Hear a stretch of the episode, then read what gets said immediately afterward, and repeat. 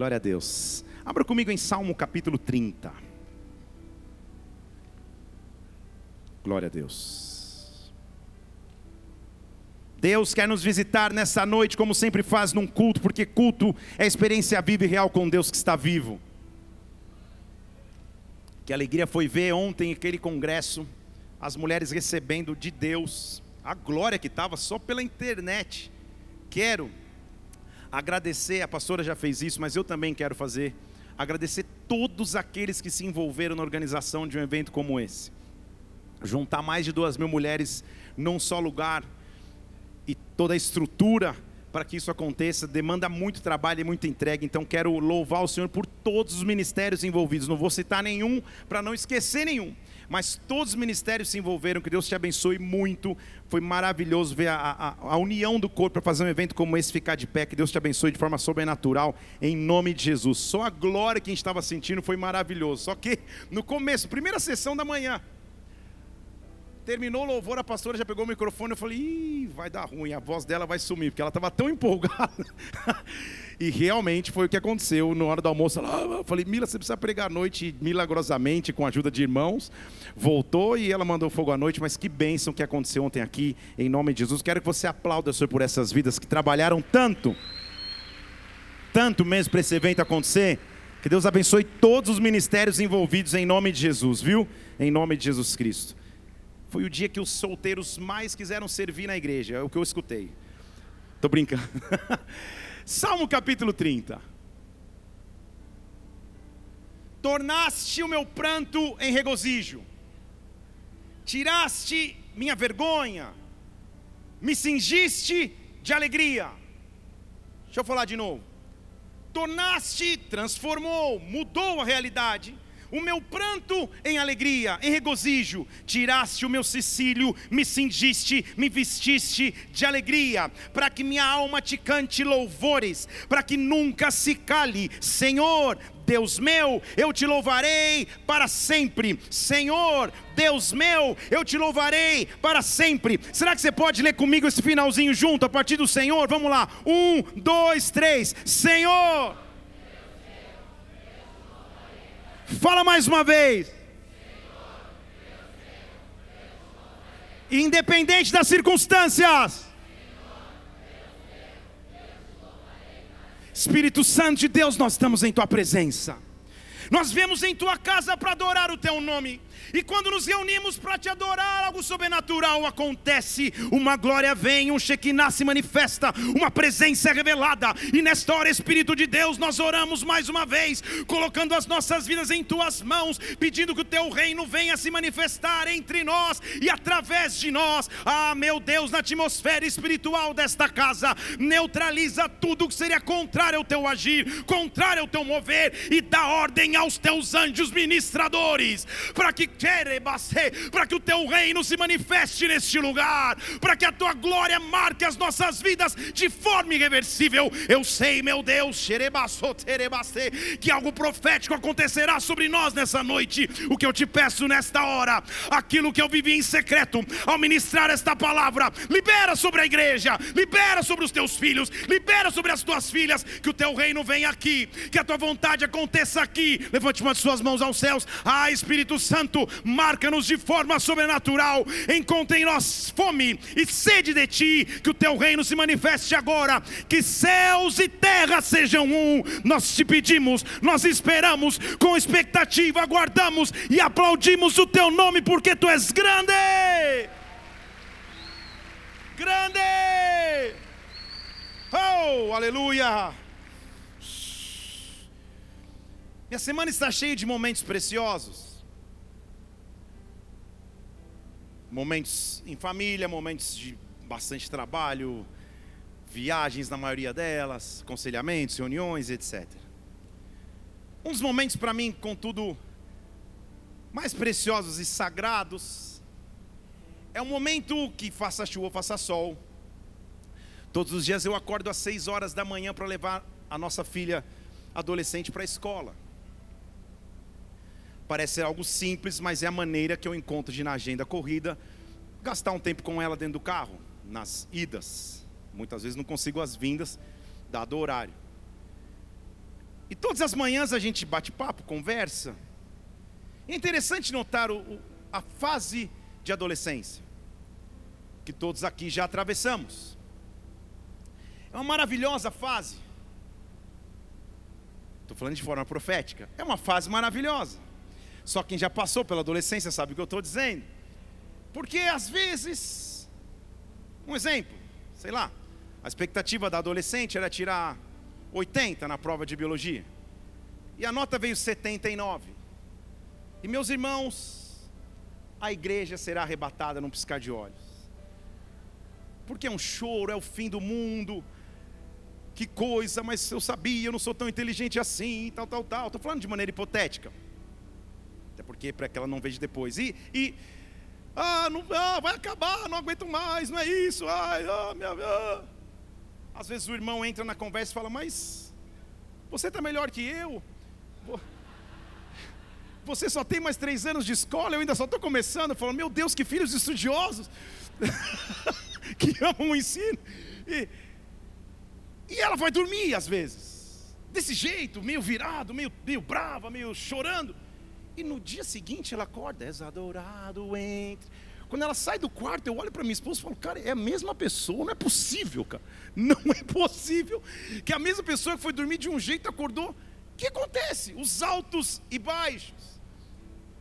Todo momento, então, eu tento ensinar para ela conceitos, princípios. E esses dias eu estava conversando justamente sobre isso. E eu defini um conceito, e quero te abrir esse conceito como se você fosse meu filho adolescente que para mim é válido para as nossas vidas. Eu disse então, filha, quero te ensinar hoje um conceito que eu chamo de os roubadores de alegria. Ela falou, pai, o que é isso? Falei, filha, sempre depois de grandes conquistas, de momentos legais, de fases que você está muito empolgada, a vida, não só vou colocar na conta do inimigo, mas também dele, a vida vai nos colocar roubadores de alegria, circunstâncias que roubam a nossa paz, circunstâncias que insistem em manchar a porção que Deus colocou para nós. Esta semana, por exemplo, meu filho praticamente vive futebol o tempo inteiro, e por influência divina, ele ainda está numa fase que torce de um time diferente que o meu por uma influência bastante divina. E nós fomos assistir o jogo, semifinal da Libertadores. Coloquei a camiseta do time que ele torce. No meio do caminho, no final do primeiro tempo, ele vira para mim e começa a chorar: Pai, e se o time perder? Eu, Filho, não é o fim do mundo. Calma, futebol não é tudo isso. Você fala isso porque teu time já tem três mundiais. O meu não tem nenhum. falei, falei, ó, você ainda está em tempo, tentando doutrina, tentando, né? Falei, é, não. Falei, calma, filho. O jogo foi para os pênaltis. E o resultado é um roubador de alegria. 45 minutos de choro copioso. E você sem saber o que fazer. Liga para o vô, tenta acordar a mãe, acordou com os olhos inchados. Situações que roubam a alegria. A diferença da criança e do adolescente é que normalmente os roubadores de alegria na manhã seguinte já não surtiram mais efeito. A dificuldade está quando na vida adulta os roubadores de alegria permanecem, duram por maior tempo, ficam por maiores estações tentam macular, manchar e roubar a alegria que deveríamos viver, nos trazendo preocupações, cansaços, tristezas, medos. Quais seriam os roubadores de alegria que batem na sua porta todos os dias? Não olhe para ninguém, olhe para mim. Quais seriam os roubadores? Sua sogra está aqui, olhe fixo, não muda nem o olhar.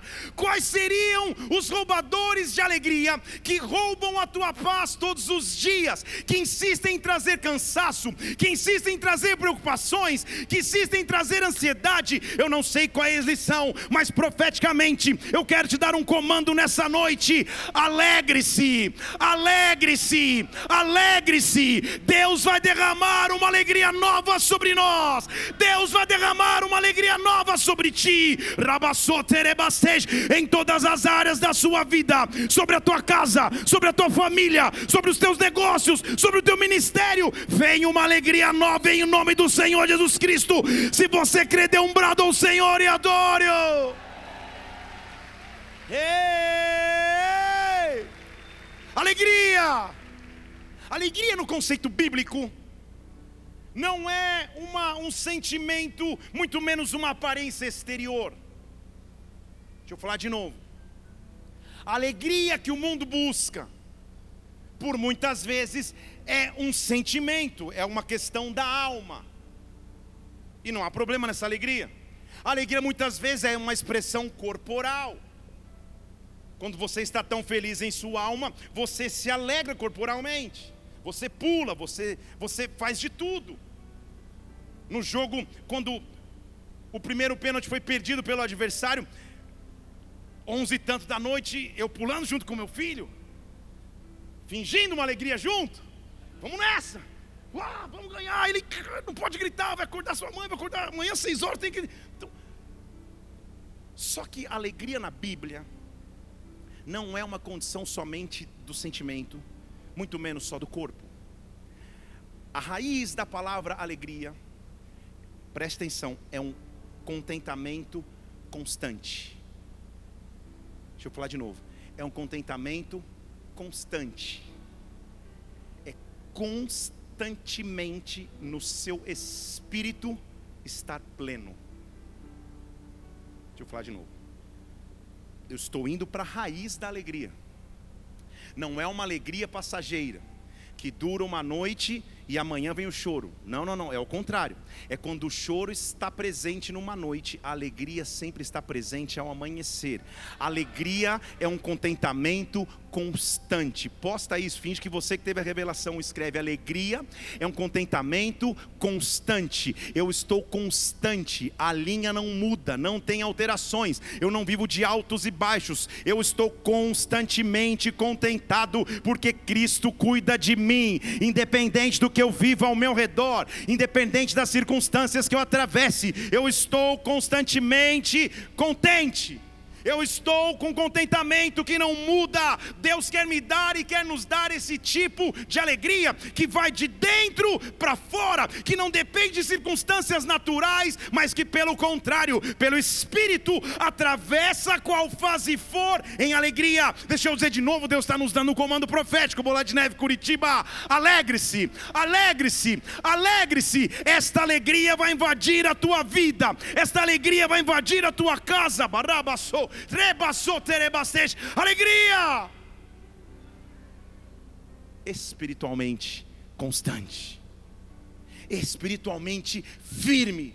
Os roubadores de alegria não têm efeito sobre aqueles que constantemente estão contentados. Deixa eu falar de novo. Uma frase profunda que fiquei pensando duas horas. O que significaria um contentamento constante? Quem nunca está contente com aquilo que tem, nunca estará contente com aquilo que terá. Você dirige um tipo de carro e não está contente, por não gosto desse. Não tem ar-condicionado. Você não está contente. Aí você compra o ar-condicionado. Agora eu queria câmbio automático.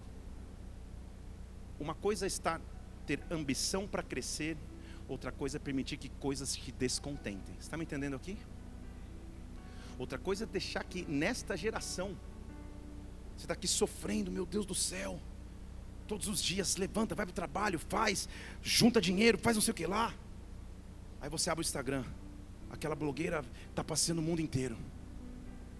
Com fotos maravilhosas em Paris, tomando um café expresso. Você fala, meu Deus, teme porque se eu estou. É difícil ficar contente na geração da comparação. Estão aqui? Nessa conversa com a minha filha no carro, eu fui dizendo, filha, o padrão que nos é imposto é um padrão que tenta nos trazer descontentamento. Então, cuidado para que os roubadores de alegria não te roubem.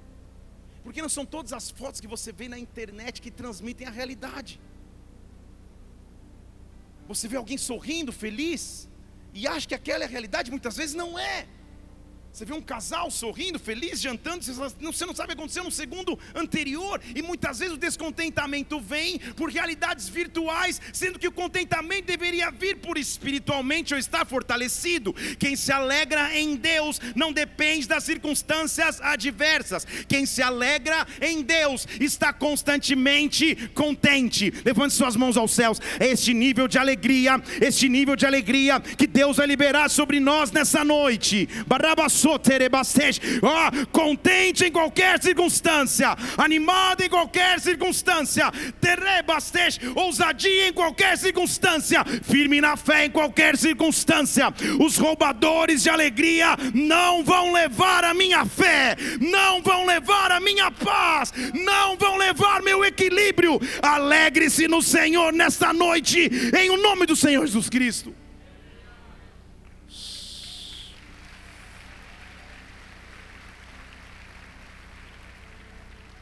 Alegria que vem do interior, independe das circunstâncias ao meu redor.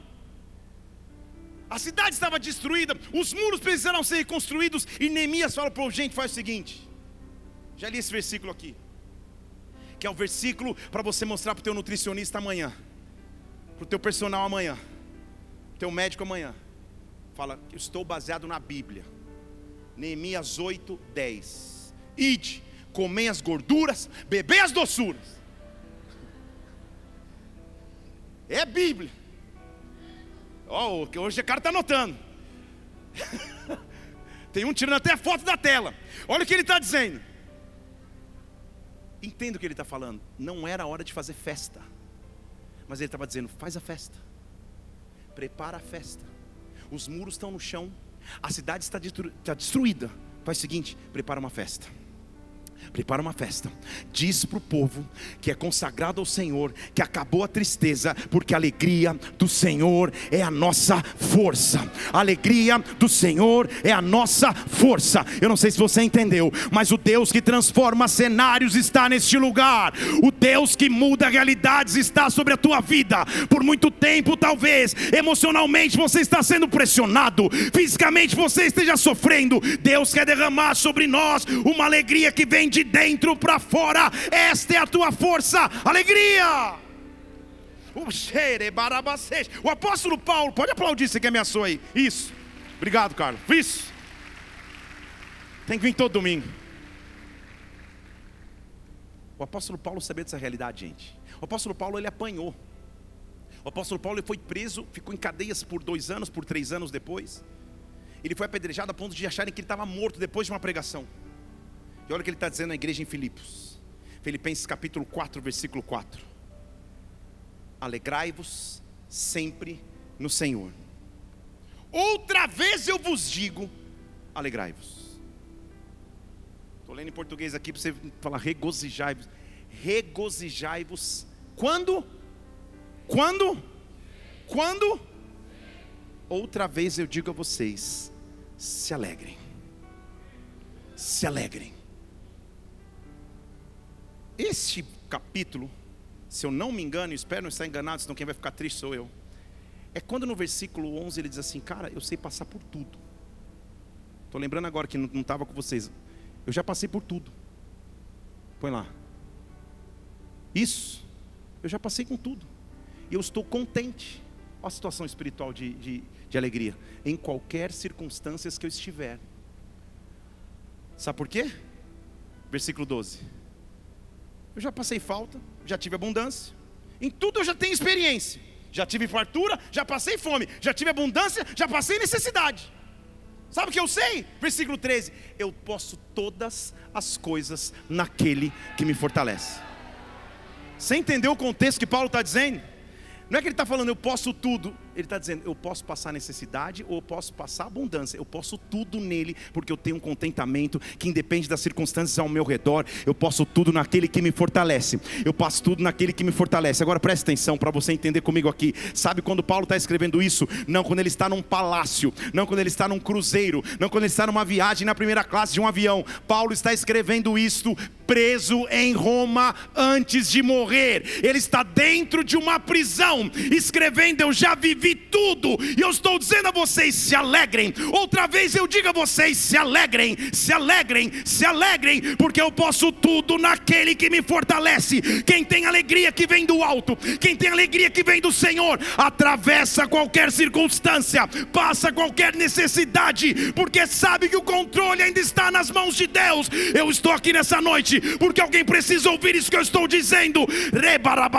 Eu repreendo sentimentos de tristeza, sentimentos de cansaço, sentimentos depressivos, cansaço, desânimo, sentimentos de paralisia, enfermidades que estão atingindo o físico e a mente.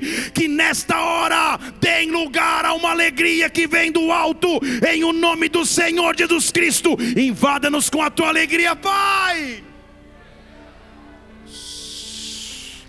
Se alegre sempre. Sempre se alegrem no Senhor, sempre. Numa prisão ele escreve: se alegre. Olha para quem está do seu lado, vê se ele está com um rostinho de alegre. E diz: se alegre, se alegre no Senhor, se alegre, se alegre, se alegre. Receba uma alegria que vem de Deus, se alegre, se alegre.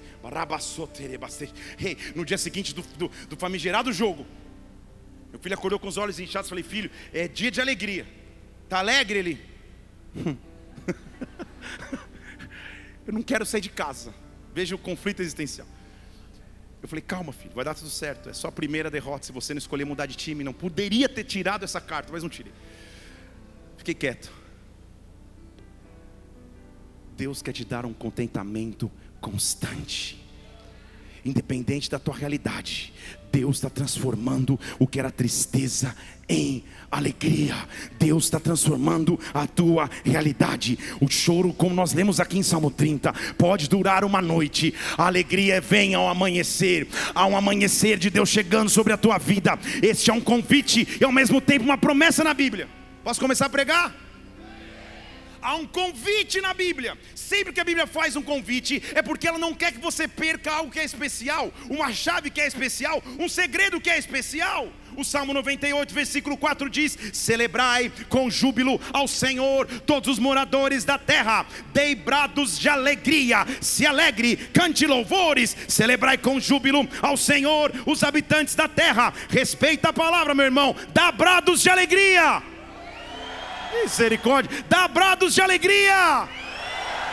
Cante a Ele louvores, Ele está dizendo: se alegra, se alegra, celebra com júbilo ao Senhor. O Salmo 32, versículo 11 diz: Alegrai-vos no Senhor, regozijai-vos justos, cantai de júbilos, todos que estão retos no coração. O Salmo 97, versículo 12 diz: Alegrai-vos no Senhor, rendei graças ao seu santo nome. Alegria é um convite na Bíblia. A Bíblia não é um livro de tristeza, a Bíblia é um livro de alegria constante, e esta alegria vai invadir a tua vida, essa alegria vai invadir a tua casa. Quando a alegria entra, o desânimo vai embora.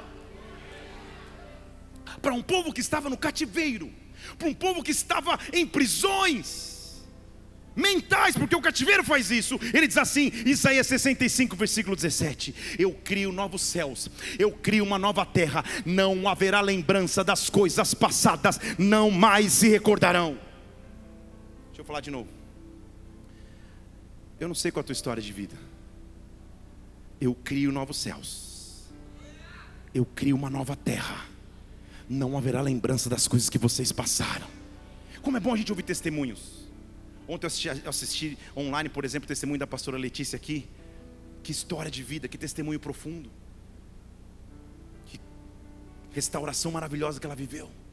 E quantas mulheres se identificaram com aquela história, não é isso, minha irmã? Não é isso, irmã? Isso o testemunho que nós vivemos, de estar contente em qualquer circunstância. Quando nosso filhinho também teve que fazer uma cirurgia, com 18 meses, a Jaque que está aqui, que é nossa filha também, que é atriz, hein, Jaque? Cadê a Jaque? Foi embora? Desistiu? Hã? Cadê ela? Está ali? Foi na sala? Foi orar? Foi chorar? Tá bom. A Jaque falou: a gente estava na noite anterior. O Mateus ia fazer a cirurgia no dia seguinte. E era um menino de 18 meses, gente, picutujo desse tamanho, que ia fazer uma cirurgia complexa demais na boca. Que ele tinha nascido com uma fenda no céu da boca. E ela, uma hora ela invadiu assim a sala, assim que a gente estava, falou: Deixa eu falar uma coisa, eu não estou conseguindo, não tô conseguindo lidar com isso não. Não parece que eu estou numa casa que no dia seguinte, amanhã, seis horas da manhã, vocês vão colocar o filho de vocês para internar no hospital. A gente estava rindo na sala, conversando, não disfarçando, mas contente no espírito, porque sabendo que Ele cuida de todas as coisas. Por que, que eu vou temer? A definição bíblica de ansiedade é preocupar-se com aquilo que você não resolve sozinho. Deixa eu falar de novo. É preocupar-se com aquilo que não resolve-se sozinho. Por isso que a cada dia o seu mal, ele diz no versículo. Então, Deus, eu não sou cirurgião, não sou médico, já orei todos os dias, subindo no altar, pregando sobre fé. Eu já todos os dias eu impunho as mãos sobre a cabeça dele e falava: Senhor, ele vai abrir a boca e a próxima mamada dele eu vou ver a fenda vai ter ido embora. Por 18 meses, nada. Isso mudou minha alegria? Isso mudou a paz que eu sentia? Isso só me preparou para viver algo mais sobrenatural ainda, que foi a intervenção e o cuidado de Deus. Nós entramos na sala, já contei a história aqui, então não dá tempo de contar. Eu ia contar mesmo. Nós entramos na sala de cirurgia. E ele pequenininho, um ano e meio, a pastora falou assim: Olha, não tenho nenhuma condição de levá-lo ao centro cirúrgico, tem que ser você. Eu parei pensei, cara, será que o porteiro do prédio se habilitaria? Vai ter que ser eu. Eu entrei com aquele menininho no centro de cirurgia, uma sala com uns 40 profissionais de saúde. E eu fingindo normalidade, ele brincando ali e tal, e os caras preparando. Aí o médico chegou assim, do nosso lado, começou a explicar os procedimentos. Um cara super humano, mas médico. Falou: olha, eu vou dar anestesia nele, vou colocar a máscara. Talvez ele convulsione, talvez não. Assim. Eu, ah, claro, não tem problema. E, e, mas se ele convulsionar, fica tranquilo, ele volta. Vai estar tá tudo certo. Aí eu estou pensando, será que ele pode dar só um, uma dosinha para mim, só para dar uma. Aí Mateus deitado na maquinha ali. Eu falei, filho, Jesus está aqui com a gente, fica tranquilo. E ele era um menino de 18 meses. Estava eu, o médico aqui, ele fez assim, ó. Apontou no teto, no meio de nós dois. Eu estava forte até então, comecei. Uma lágrima veio, eu olhei para o doutor, ele estava emocionado. Eu falei, doutor, o senhor não se emociona, não, se emociona depois. o senhor ficar calmo. E, e saí da sala entrei num quarto evidente, desabei. Chorei que eu não tinha chorado durante todos os tempos na presença de ninguém. Porque meu filho. Mas lá dentro tem um contentamento constante. Você entende o que é alegria? Não é estar rindo o tempo inteiro, mas é estar seguro o tempo inteiro de que Deus não perdeu o comando. Isso é alegria. Pode aplaudir você que ameaçou aí.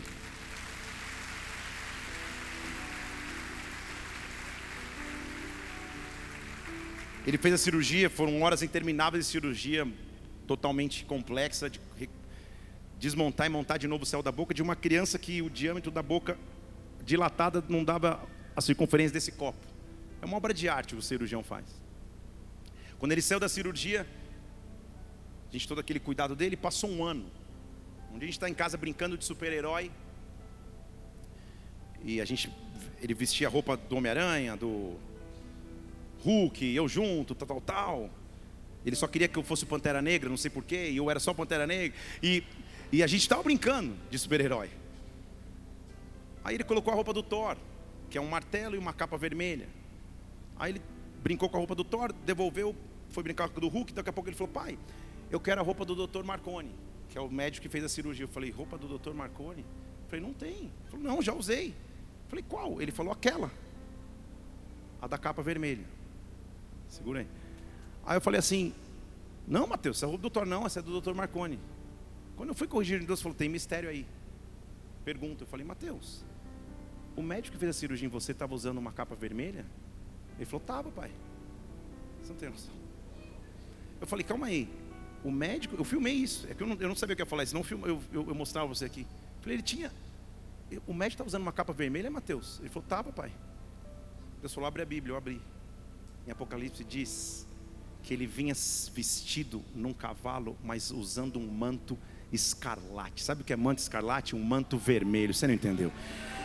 Em qualquer circunstância que você atravesse, em qualquer circunstância que você enfrente, Deus vai te fortalecer com alegria. Levante uma de suas mãos aos céus. Eu não sei o que você enfrenta hoje, que poderia oprimir a tua fé. Eu não sei o que você atravessa agora, que poderia roubar a tua paz. Mas eu te digo: não temas. Deus está derramando sobre ti uma alegria que é constante, uma alegria que é plena. Se alegre, se alegre. Nesta noite, Deus está derramando alegria. Não alerei não haverá lembrança do que passou. Você celebrará em Deus dê um brado ao Senhor e adore-o.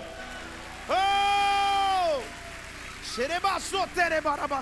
Ele diz então, para aquele povo em cativeiro, ele diz: Veja, eu crio, Isaías 65, 17, novos céus e nova terra. Você não vai lembrar do que passou, não vai mais recordar do seu passado, pelo contrário, alegrai-vos e regozijai-vos perpetuamente, é constante, não acaba no que eu vou criar, porque eu crio para Jerusalém, porque eu crio para Curitiba, porque eu crio para São Paulo, porque eu crio para Natal, ah, porque eu crio para Londrina, motivo de exultação e motivo de gozo. Deus está está te dando alegria que é plena e que dura. Chega de inconstâncias, chega de altos e baixos. As circunstâncias não roubam a minha fé, as circunstâncias não levam embora a minha alegria. Para um povo que estava vivendo uma destruição gigantesca, um profeta se levanta e diz: se alegre. Estou em Joel capítulo 2. Alegrai-vos, filhos de Sião, regozijai-vos no Senhor vosso Deus. O cenário era de gafanhotos destruindo uma plantação. O cenário é de gafanhotos que destroem tudo. Se você quiser saber o que são gafanhotos que comem tudo que vem pela frente, convide os amigos adolescentes da sua filha para uma tarde em sua casa. É a semelhança de Joel capítulo 2. Não sobra nem azeitona. Sabe aquela que está encostada há seis meses? Nem aquela sobra. Estava tudo destruído.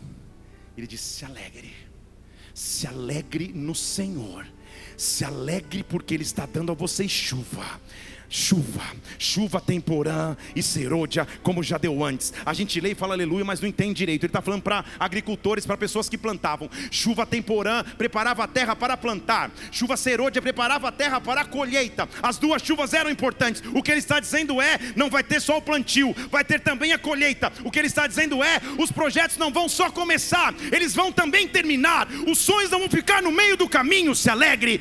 Ei, os objetivos não vão parar no meio da caminhada, se alegre. Deus está derramando sobre nós alegria, alegria, alegria. As eiras vão se encher de trigo, os lagares vão se encher de azeite. Eu estou trazendo abundância, então eu vou restituir o que foi consumido pelo gafanhoto que veio contra vocês. Se alegre, a alegria na presença de Deus. Esta é uma noite de restituição. Deus está derramando sobre ti alegria. Então, o que eu quero que você pense é o que os roubadores de alegria levaram embora. O que os roubadores de alegria levaram embora. O que as preocupações com o tempo presente levaram embora. O que as acusações do inimigo levaram embora. O que os erros que você mesmo cometeu na tua, na tua vida levaram embora. O que as expectativas foram frustradas. O que os roubadores de alegria levaram. É noite de restituição, porque Deus está trazendo alegria de volta sobre ti. Sabe o que ele diz?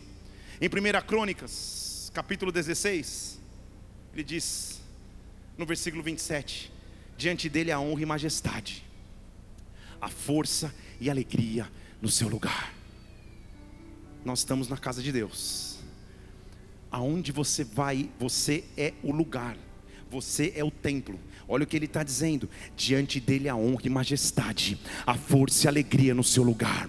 Aonde você estiver clamando o nome de Deus, não falta honra, não falta majestade, mas também não falta força e alegria. Não falta força e alegria, não falta força e alegria. Há um sopro de Deus vindo sobre ti, trazendo força e alegria, trazendo fortalecimento e contentamento, independente do que você atravesse, a força e a alegria no seu lugar.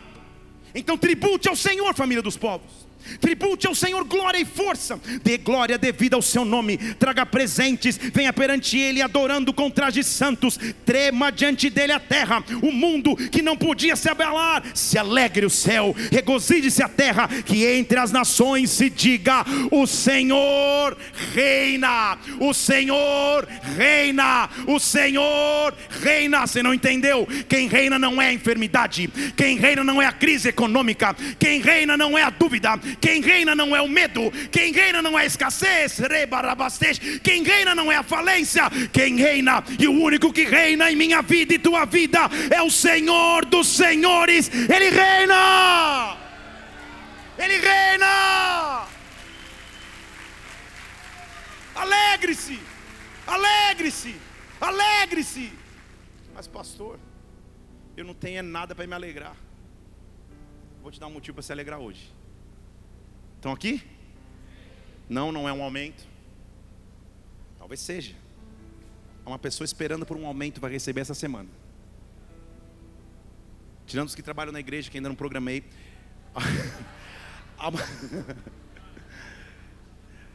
Estou brincando, mas. Não, estou brincando, não, estou falando sério, mas. Uma pessoa que vai receber de Deus provisão e aumento essa semana. Você está ouvindo o que eu estou dizendo? Você vai testemunhar. Deus vai te dar uma esperança. Você entendeu? Eu vou te mostrar onde você tem que se alegrar. Não se alegre por nada. Ah, mas eu não tenho motivo de alegria. Pastor, se você soubesse como é a minha realidade, soubesse que eu atravesso, que eu passo. Nem tudo é perfeito, sempre eu sei. Então vou te dar um motivo para se alegrar, para você nunca esquecer. Que para mim é o principal segredo da vida deste homem que eu já mencionei, que é o apóstolo Paulo. Um dos homens que passou maiores dificuldades na Bíblia e perseguições ele encontrou o seu motivo de se alegrar. Versículo 12 de Romanos 12. Alegre-se na esperança. Você não entendeu? Alegre-se na esperança. Se eu tiver numa fase da minha vida que eu não tenho motivo nenhum para me alegrar, e se você pesquisar bem, você tem. Porque você se levantou, porque você está aqui, porque você veio à igreja, Deus te deu capacidade nos seus pulmões de respirar e está aqui presente, você já devia estar tá alegre. Mas se você chegar numa fase que você desanimou tanto que eu não tenho motivos de me alegrar, Senhor, eu vou me alegrar na esperança. É por isso que Satanás tenta levar a esperança embora. Está comigo? É por isso que ele tenta levar os sonhos embora. É por isso que ele tenta levar a expectativa de futuro embora. É por isso que ele quer fazer com que você olhe o presente e esqueça o futuro. Esqueça o amanhã. Alegre-se na esperança. Enquanto eu prego aqui, há uma esperança voltando para a tua vida. Há uma esperança voltando para o teu coração. Há uma esperança voltando para a sua família. Alegre-se na esperança. Seja paciente na tribulação e persevera na oração. É como se estivesse no consultório do doutor Felipe. Qual é a receita? Alegre-se na esperança, espera, suporta a tribulação e nunca deixa de orar. Persevera na oração, porque Deus vai transformar cenários em o nome do Senhor Jesus Cristo. Se alegra! Ei, Deus vai me trazer esperança para que eu me alegre. Deus vai me trazer sonhos para que eu me alegre. Esperança. Esperança. Esperança. Feche seus olhos só um segundo, não vai acabar tão rápido assim. Começa a visualizar a esperança. Eu pedi para que você fechasse os teus olhos, para que você não olhasse circunstâncias naturais. Começa a visualizar a esperança. O que significa esperança para você? Esperança de salvação dos teus filhos, esperança de restauração emocional, esperança de reconstrução ministerial, esperança. Deus vai te trazer alegria na esperança.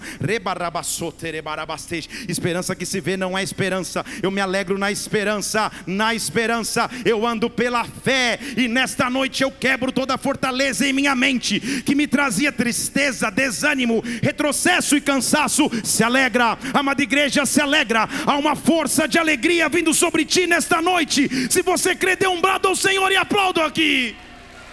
Ei! Ei!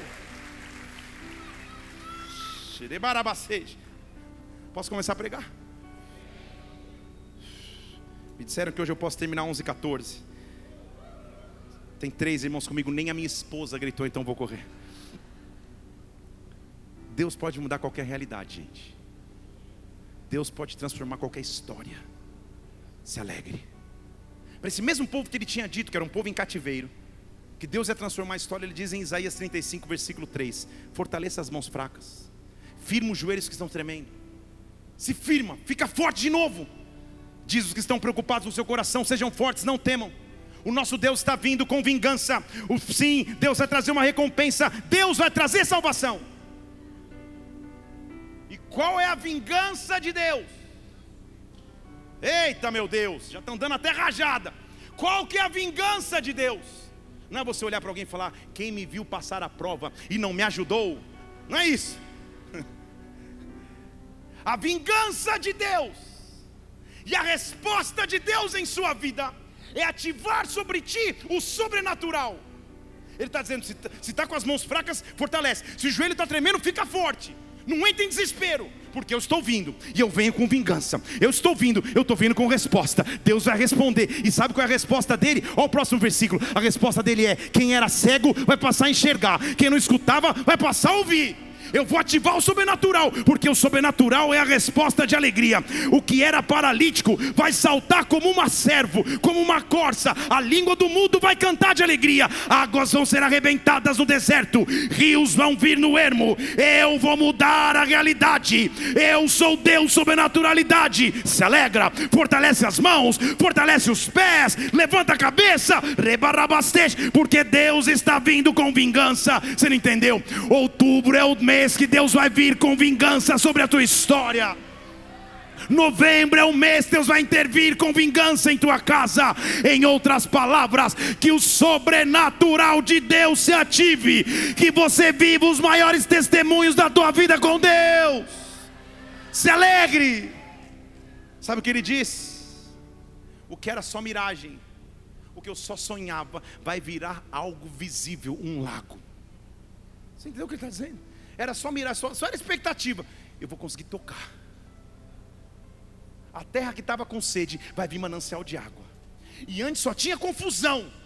Só os chacais habitavam. Agora vai virar um jardim. Estou traduzindo para você o versículo. É isso que ele está dizendo.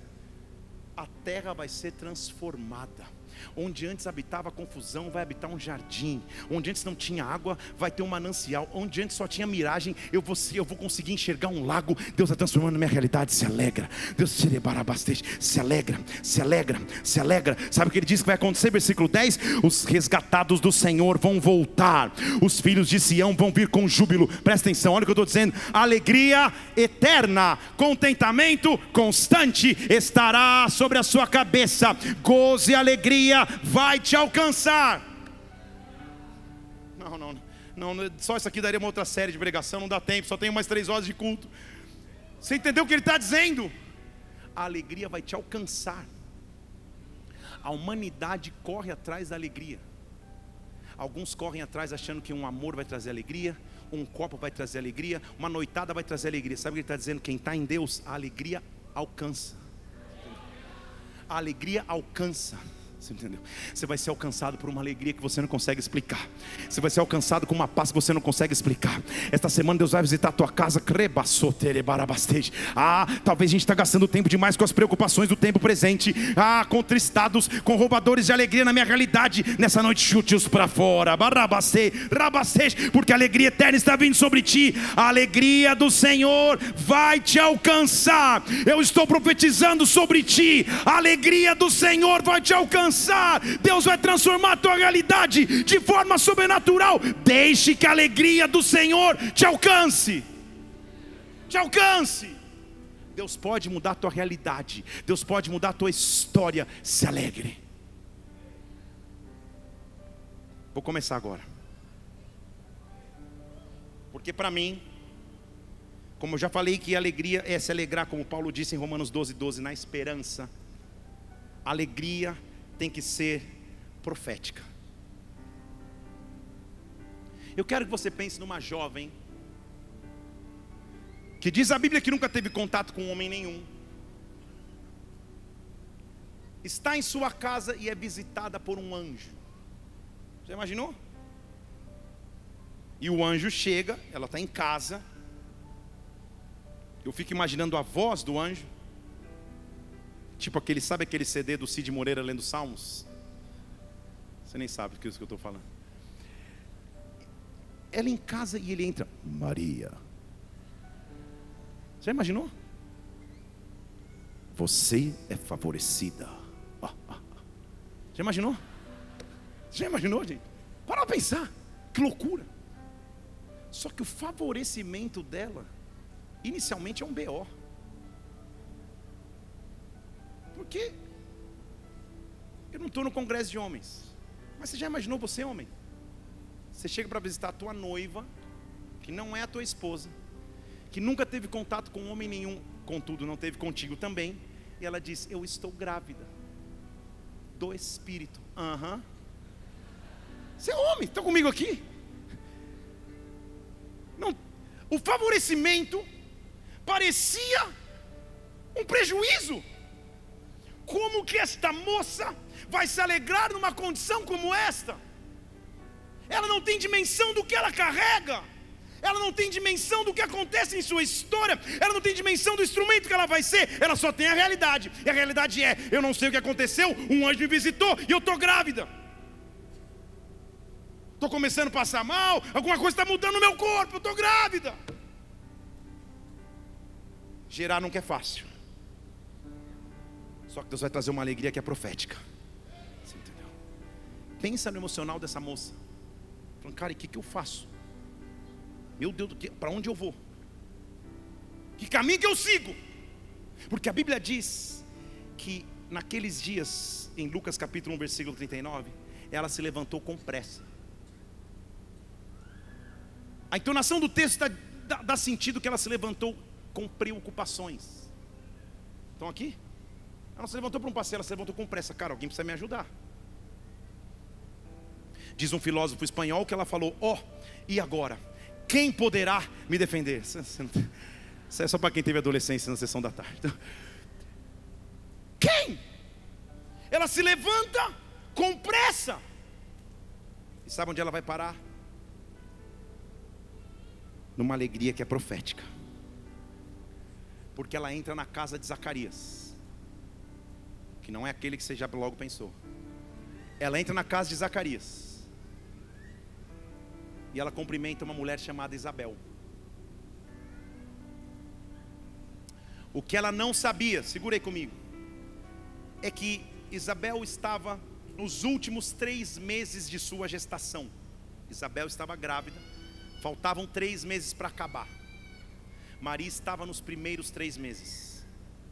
Deixa eu falar de novo para você que estava curtindo uma foto no Instagram. Isabel estava no final do ciclo que Maria estava começando. Deus a estava fazendo olhar profeticamente o futuro para dizer: calma, vai dar tudo certo. Vou te falar em português para você entender. Há pessoas que Deus coloca para caminhar do seu lado, que talvez estejam na frente de uma caminhada que você vai trilhar. Desfrute. Os momentos que eu mais aprendi na vida, com grandes homens de Deus que eu tive contato, não foi no altar traduzindo, foi no aeroporto, foi pegando mala no carro, foi conversando em mesa de restaurante, foi conversando em lobby de hotel. Ali eu comecei a olhar, cara, esses caras estão seis meses à frente de um dia que eu vou chegar. Estão aqui comigo? O que você está gerando hoje? Deus vai te colocar ao lado de pessoas que vão te ajudar a trilhar o caminho. Esta geração prega, não, é melhor você ficar sozinho, seja senhor de você mesmo. Para que congregar, inclusive, para que estar tá junto com alguém? Isso é uma mentira das trevas que tem que ser destituída. Profeticamente, Deus vai te trazer alegria e vai usar instrumentos para que essa alegria seja manifesta em nome do Senhor Jesus Cristo. Então, ela está ali, sai com pressa. Eu penso ela pensando, meu Deus do céu, o que eu faço agora? Contei para José, Deus me ajudou, porque José sonhou, se ele só aceitou por causa do sonho. Ele sonhou, está tudo certo. Ela para outro com pressa, ela chega na casa de Isabel. Tarde, ela diz. Ela, ela faz uma saudação para Isabel. Tudo bem, Isabel? Presta atenção. Ao ouvir a saudação de Maria, a criança dentro do ventre de Isabel começou a mexer. E Isabel ficou cheia do Espírito Santo. Já pensou? Isabel, imagina ela com um coque. grávida, o bebê mexe lá. Foi isso que aconteceu. Vocês estão, é a Bíblia que está dizendo. Não tinha WhatsApp, não tinha e-mail, não tinha DM do Instagram. Isabel não tinha ideia que Maria estava grávida. Vocês estão comigo aqui? Quando ela está cheia do Espírito Santo, ela diz: Epa, calma aí. Versículo 42. Que alegria é essa? Bendito é o fruto que está no teu ventre. A jovem apressada, que saiu com dúvida do que estava acontecendo, já logo de cara leva uma pancada profética. Ó, você nem me contou, mas você está grávida e o fruto que é bendito. Vocês estão comigo aqui? Vocês estão comigo aqui? Como assim, Maria? Maria não teve a chance de falar. Ah, não, e só isso, deixa eu falar mais uma coisa. Que honra é essa? Que está vindo me visitar, versículo 43. A mãe do meu Senhor. Maria estava sozinha quando o anjo falou para ela: O que você está gerando aí é o Messias, estava todo mundo esperando, hein? É, é, é, você está gerando algo, algo, grande que você nem imagina. Você não está entendendo nada, mas está gerando algo sobrenatural. Isabel está lá. Pensa se Isabel era do coque, era do fogo. Ela está lá. Oh meu Deus, o que, que é isso? Bendito é o teu fruto. Que alegria, que coisa é essa? Calma aí. Deus, que privilégio é esse? Que honra é essa? Que a mãe do meu Senhor está vindo me visitar. Você não entendeu? Posso mais fundo aqui? Sabe qual foi o indício para Isabel? De que quem estava ali era alguém sobrenatural. Ela disse: Sabe por que eu sei que a mãe do meu Senhor chegou? Porque quando você chegou, a criança que estava no meu ventre saltou de, saltou de, saltou de alegria é uma chave profética. Você vai começar a saltar de alegria com as promessas que Deus tem sobre a sua vida. Você não entende que o Terebarabasteja, eu te dizer, Deus está te dando uma alegria que é profética. Deus trocou a pressa, Deus trocou a preocupação, Deus trocou a incerteza com a segurança de que Maria estava gerando algo grande. Deus profeticamente vai te trazer alegria. O que você nessa noite está gerando pela fé, o que você nessa noite está começando pela fé fé, se alegre, se alegre, se alegre, se alegre, se alegre, se alegre. Temer porque se eu estou guardado. Ei! Seu nome é Jeová Jireh. Ei! Sabe essa alegria que eu estou pregando? É para você também. Finge que não tem ninguém aqui. Você está no gabinete comigo. Deus está te visitando com alegria. Porque Ele sabe a tua realidade, Ele sabe a tua história, mas Ele sabe quem você é. E hoje Deus te visita com alegria. Eu só não vou continuar porque eu quero que você continue tocando. Mas Deus está te visitando com alegria. Deus está te visitando com alegria profética. Deus quer que você saiba o quão preciosa você é para Ele. E que as tempestades não vão roubar a tua fé. Que os sentimentos de cansaço não vão roubar a tua fé. Deus escolheu essa noite, no meio dessa multidão, para te visitar com alegria e para dizer o quanto você é preciosa para Ele.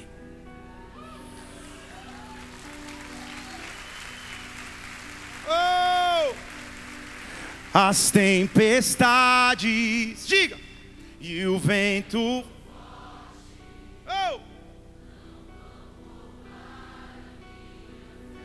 Ei! A tem. Ei! Não vão roubar eu não sei o que você está gerando aí no teu interior. Talvez você está andando apressado, igual Maria estava andando apressada. Deus, o que vai acontecer? Eu não sei o que vai ser do futuro. Eu não sei se vão acreditar que o Espírito me visitou. Ah, minha honra está tá, tá jogada no lixo. O que vai acontecer? Ninguém vai acreditar. Ela vai apressada. Eu não sei o que você está gerando de forma apressada. Eu não sei o que você está gerando em preocupação. Profeticamente, Deus vai te dar certeza de que Ele está no controle. Profeticamente, Ele vai dizer a você: Eu continuo no comando desta história. Eu continuo no comando de sua vida. Rachato Pastora Letícia, Deus está dizendo para você nessa noite, profeticamente, pega a caneta nas tuas mãos, escreve a tua história, porque o que você escrever em idiomas no plural vai curar gerações e gerações e gerações. Oh! Gera no espírito algo grande. Aquela mulher que andava em pressa, de repente se acalma, se acalma. E os três últimos meses, porque depois você lê, a Bíblia diz que ela ficou três meses na casa de Isabel. Os três primeiros meses, que seria o, o tempo de risco da gestação, ela passa no cuidar de uma mulher que estava nos três meses finais. Ela vê o fim antes do começo. Ela vê o fim antes de começar. Ela vê o final da história. Ela fala: Deus, o que está Calma, vem cá, vem cá, vem cá. Deixa eu cuidar de você, vem cá. Se alegra, se alegra o motivo não é de pressa, o motivo não é de dúvida, o motivo não é de medo, o motivo é de alegria. O bebê que saltou de alegria, o bebê no meu ventre saltou de alegria, porque o que você está carregando é maior do que você imagina. Se alegra, se alegra. O que você não sabe, Maria, que você está carregando motivo de alegria para toda a tua casa, motivo de alegria para toda a tua família. A humanidade estava em espera desde os profetas maiores e menores desde os salmistas messiânicos que tiveram visões, todos estavam com uma esperança de que o Messias um dia chegaria. O Antigo Testamento acaba 400, 400 anos de intervalo entre o Antigo e o Novo, um período interminável de silêncio. Mas Deus vai dar um sinal. Deixa eu falar de novo: Deus vai dar um sinal. O silêncio está acabando, Deus vai dar um sinal. O silêncio está acabando, Deus vai dar um sinal. Mateus capítulo 2, versículo 1. Quando Jesus nasceu em Belém da Judeia, vieram do Oriente alguns magos e perguntavam: Onde está? Onde está aquele que é o rei dos judeus? Onde está aquele que é o rei dos judeus? Nós viemos adorá-lo. Onde está aquele que vai mudar a humanidade? Nós viemos adorá-lo. Nós viemos adorá-lo. Nós viemos adorá-lo. Preste atenção. O que acontece quando o período de silêncio acaba? Versículo 10 diz: Quando eles viram a estrela, se alegraram com grande alegria, regozijaram-se com grande alegria. O silêncio vai ser substituído possuído por alegria, Deus vai dar um sinal, por menor do que seja, de que Ele continua no comando e que o silêncio acaba e que a alegria de Deus está vindo sobre ti. Alegre-se. Sabe por quê? Eles se alegraram, porque um tempo de boas novas está chegando. Deixa eu te falar de novo aqui. Um tempo de boas novas está chegando sobre a sua casa, sobre a sua família, sobre os seus negócios, sobre o seu ministério. Um tempo de boas novas está chegando. Um tempo de boas novas está chegando. Um tempo de boas novas, só que não são só boas novas. É um tempo de Deus que muda cenários. Porque aqueles homens estavam felizes quando viram a estrela. Porque em Lucas capítulo 2 diz que haviam pastores no campo. Eles estavam guardando dos seus rebanhos. E um anjo do Senhor apareceu. E a glória do Senhor cercou aquele lugar. Assim como Maria, um anjo de Deus veio. Eu estou liberando visitações angelicais aqui, diz o Senhor. Visitações no turno da noite, revelações que vêm da palavra. Vem, o anjo do Senhor apareceu e veio uma glória, veio um fogo, veio uma presença. Aqueles caras ficaram com medo. Mas olha como os anjos disseram, e eu estou dizendo isso para você hoje.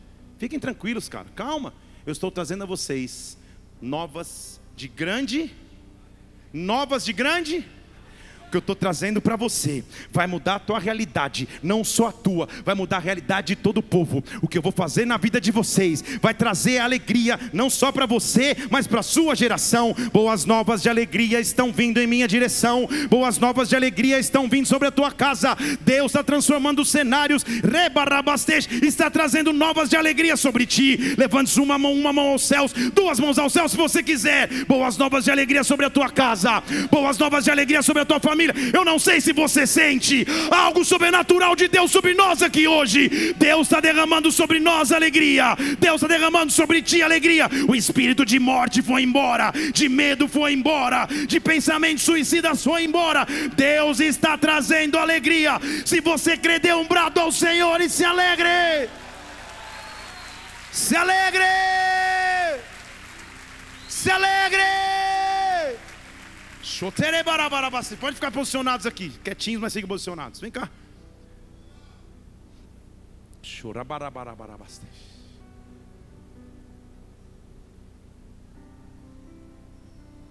Sabe o que Deus está dizendo para você? Não é que a, que a touca é feia, não. Sabe o que ele está É também, mas sabe o que ele está dizendo? Estou brincando. Eu sou a tua cobertura.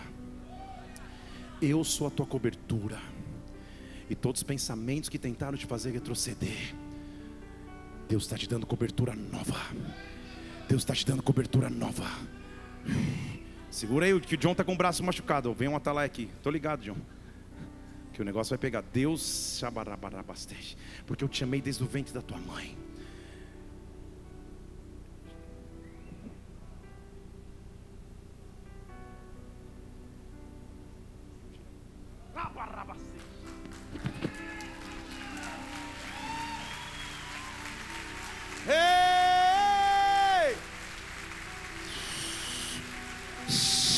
Eu estou trazendo boas novas de grande alegria. Escute o que Deus está dizendo. Eu estou trazendo boas novas de grande alegria sobre a tua vida, sobre a tua casa. Alegria! Mas, pastor, está difícil. Está duro permanecer. A tristeza tem tentado me abater. Jesus sabe. Deixa eu falar de novo: Jesus sabe. E Ele está mudando cenários. Sabe o que ele diz em João 16? A mulher, quando está chegando a hora de dar luz, dá uma tristeza, porque vem uma dor gigantesca. Ela está sabendo, meu Deus do céu. A Isabela nasceu de parto normal, e eu sei, eu não, a pastora sabe o que é. Eu sei de ver.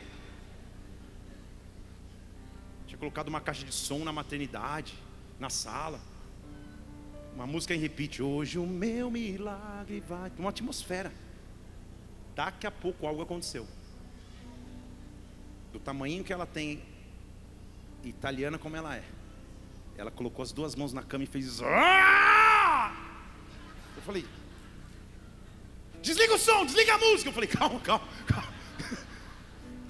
E daqui a pouco, uma dor.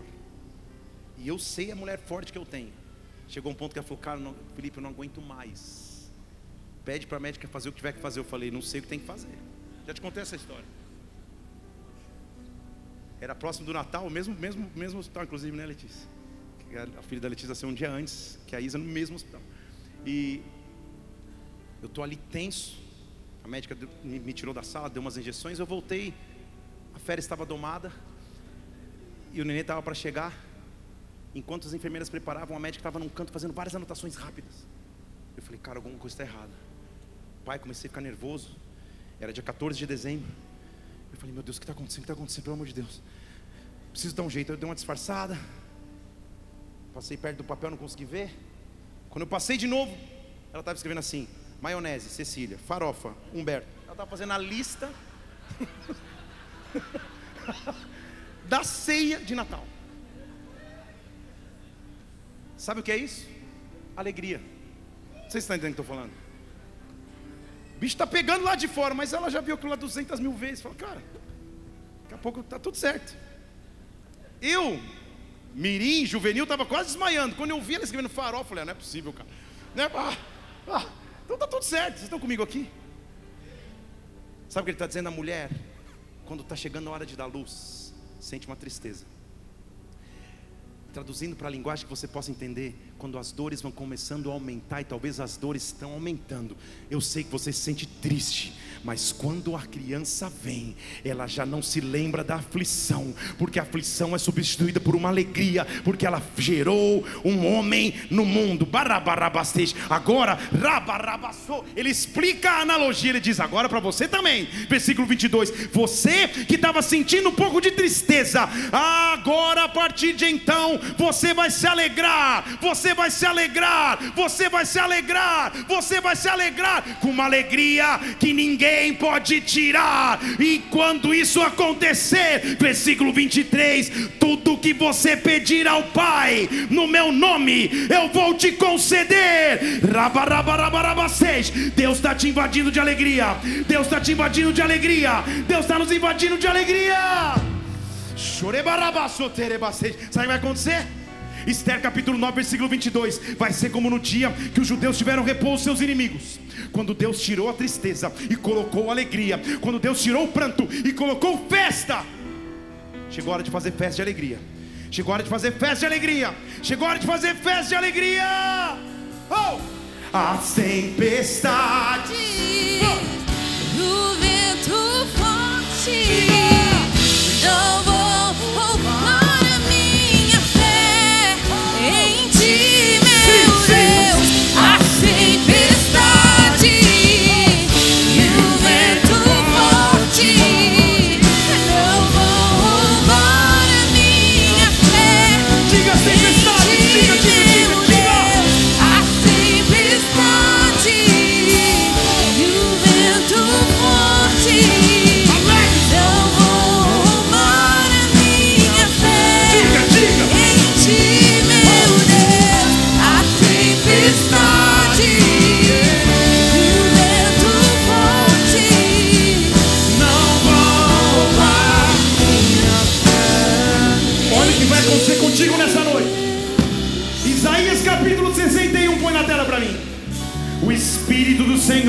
está sobre mim, porque eu sou portador de boas novas, eu sou restaurador dos conflitos de coração, eu sou proclamador de liberdade a cativos, eu abro prisão de presos, e sabe o que eu digo?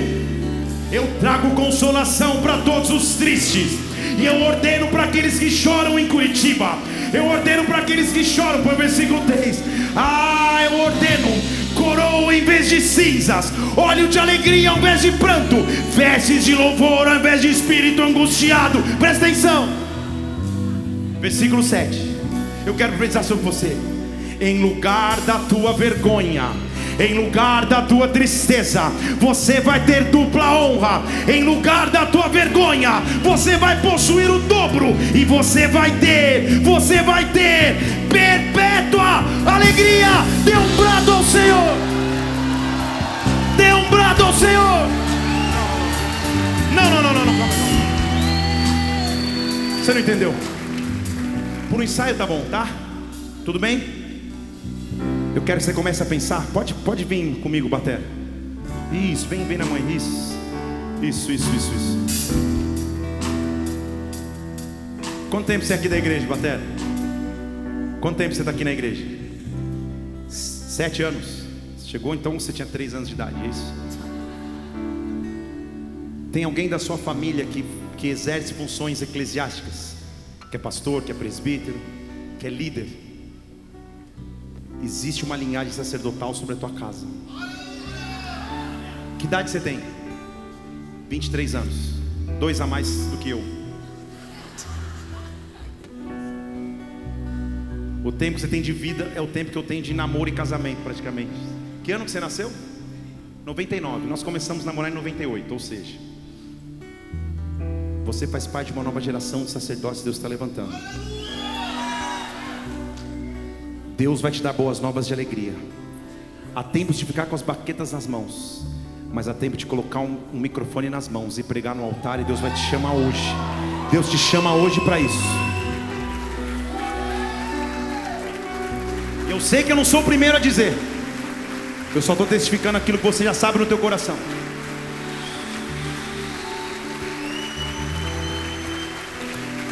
Eu quero que você passe a pensar em tudo aquilo que roubava a tua fé, Quais são os roubadores de alegria que vinham na sua história? Quais são os roubadores da tua alegria que traziam medo, confusão? Deus profeticamente vai te trazer alegria. Eu vou contar até três aqui, e talvez acabe a tua voz, mas dê o maior brado que você pode dar ao Senhor, como há tempos você não dá, porque estruturas de tristeza estão sendo quebradas, e alegria está vindo sobre ti. Se prepara, se prepara, se prepara, se prepara. Um, Barabarabacete. Um, Barabarabacete.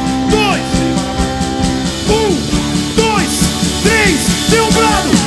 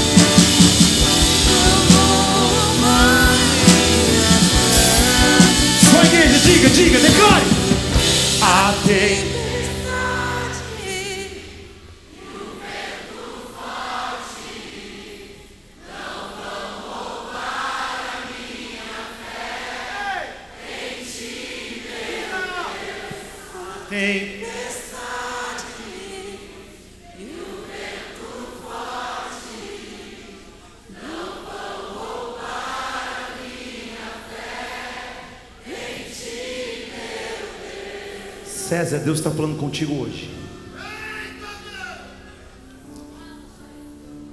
Um espírito de morte estava cercando a tua vida. César é o teu nome. Você já tinha até planejamentos de como terminar com a tua própria vida. Mas Deus te trouxe aqui hoje, César, para dizer que Ele quer soprar vida sobre ti. Nós vamos continuar adorando aqui. E eu sei que é uma palavra bem específica.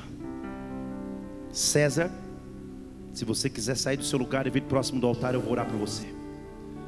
Se você não vier, eu vou entender, porque é uma coisa bastante específica e talvez as pessoas próximas a você nem sabem dos teus planos. Que hoje caíram em o nome do Senhor Jesus Cristo. Porque a vida de Deus está vindo sobre a tua vida. A alegria de Deus está vindo sobre a tua história. Nós vamos continuar adorando ao Senhor. Se você, César, se identificou com essa palavra, você vai vir aqui na escada, eu vou orar por você. Porque as tempestades não vão levar a tua fé.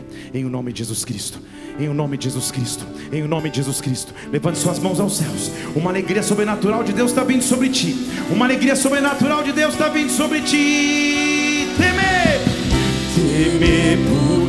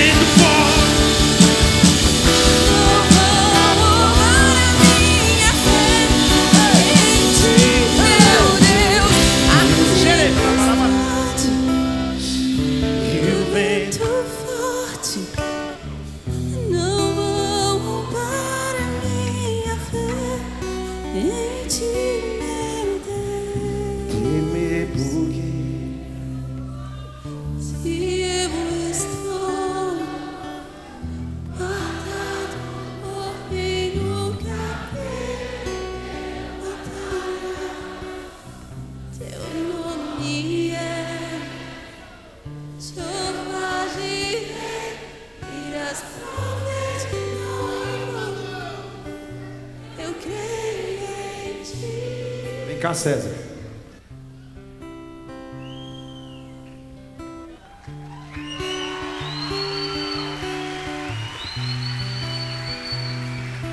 Eu não te conhecia, não quero expor a tua história, mas você teve ousadia para vir até aqui. O que estava acontecendo no teu coração? Nossa, é um. Não consigo explicar o que eu tô sentindo, na verdade. Só uma presença forte do Espírito Santo como eu nunca senti na minha vida antes. Quando Deus chama alguém pelo nome, numa multidão, um cara que eu nunca vi na vida, mas agora virou um irmão. É porque Ele quer mostrar que Ele é muito maior do que o poder do medo e da morte. E a alegria de Deus que invade a vida dele hoje, invade a tua vida em nome de Jesus Cristo. Levante suas mãos para cá, Pai. Nós oramos pela vida do teu filho. Nós colocamos debaixo das tuas mãos teu cuidado em nome do Senhor Jesus Cristo. Pai, ele é a representação de que o Senhor é capaz de tirar o, o, o luto e trazer festa. Que nesta noite a tua festa venha sobre os teus filhos e filhas. Nós te louvamos e aplaudimos o teu nome, em o nome do Senhor Jesus Cristo. Uns, pelo menos uns cinco líderes. Pega o telefone dele que eu quero que vocês acompanhem ele para mim. Deus é grande. Deus é grande.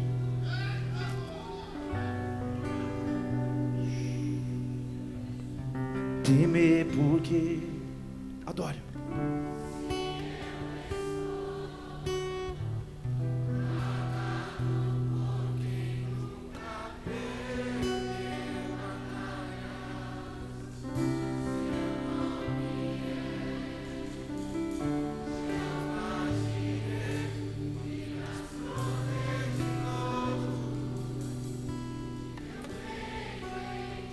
Feche seus olhos um segundo.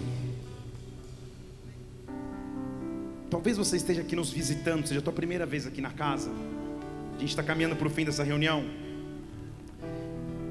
Mas eu não posso deixar de te dar a melhor oportunidade da sua vida.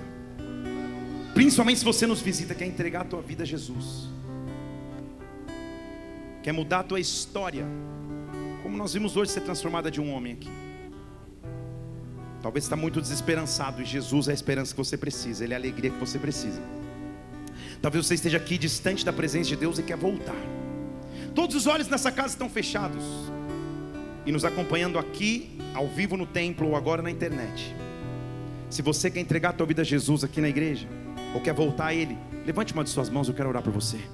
Principalmente se você nos visita. Aleluia, eu estou te vendo aqui. Aleluia, eu estou te vendo aqui. Aleluia. Aleluia, eu estou te vendo aqui. Aleluia, eu estou te vendo aqui.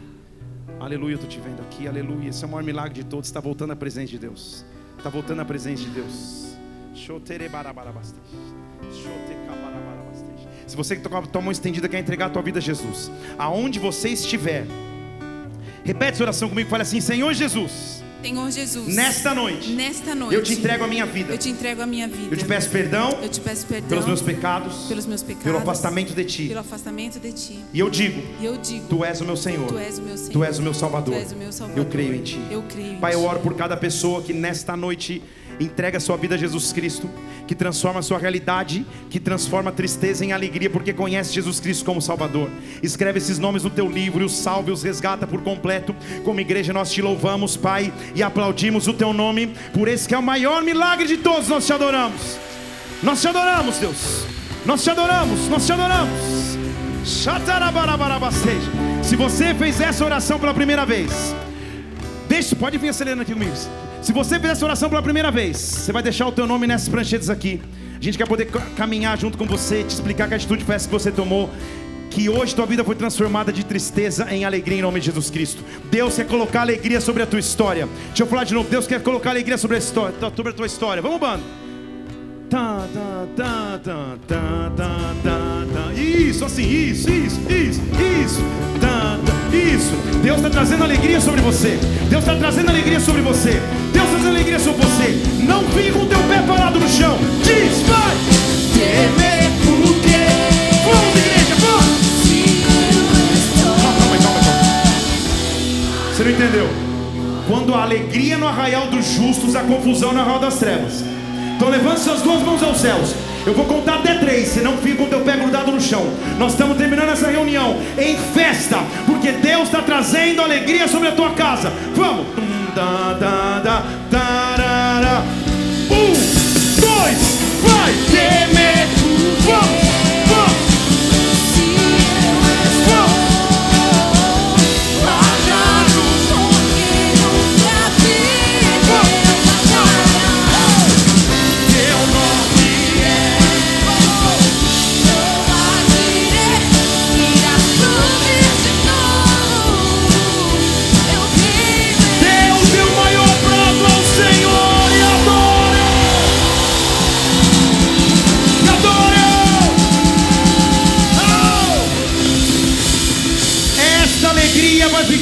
Da, tarara. Um, dois, vai ficar sobre a tua casa. Essa alegria estará sobre a tua família em nome do Senhor Jesus Cristo.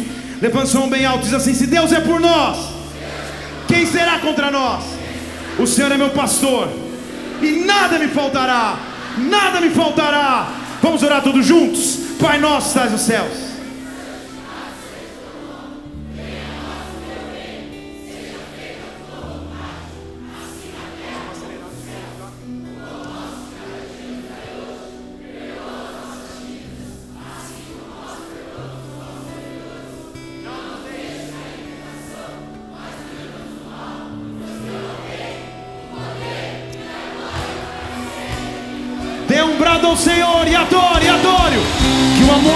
Pai, que a graça do Senhor Jesus Cristo, que a unção do Espírito Santo repouse sobre a tua vida.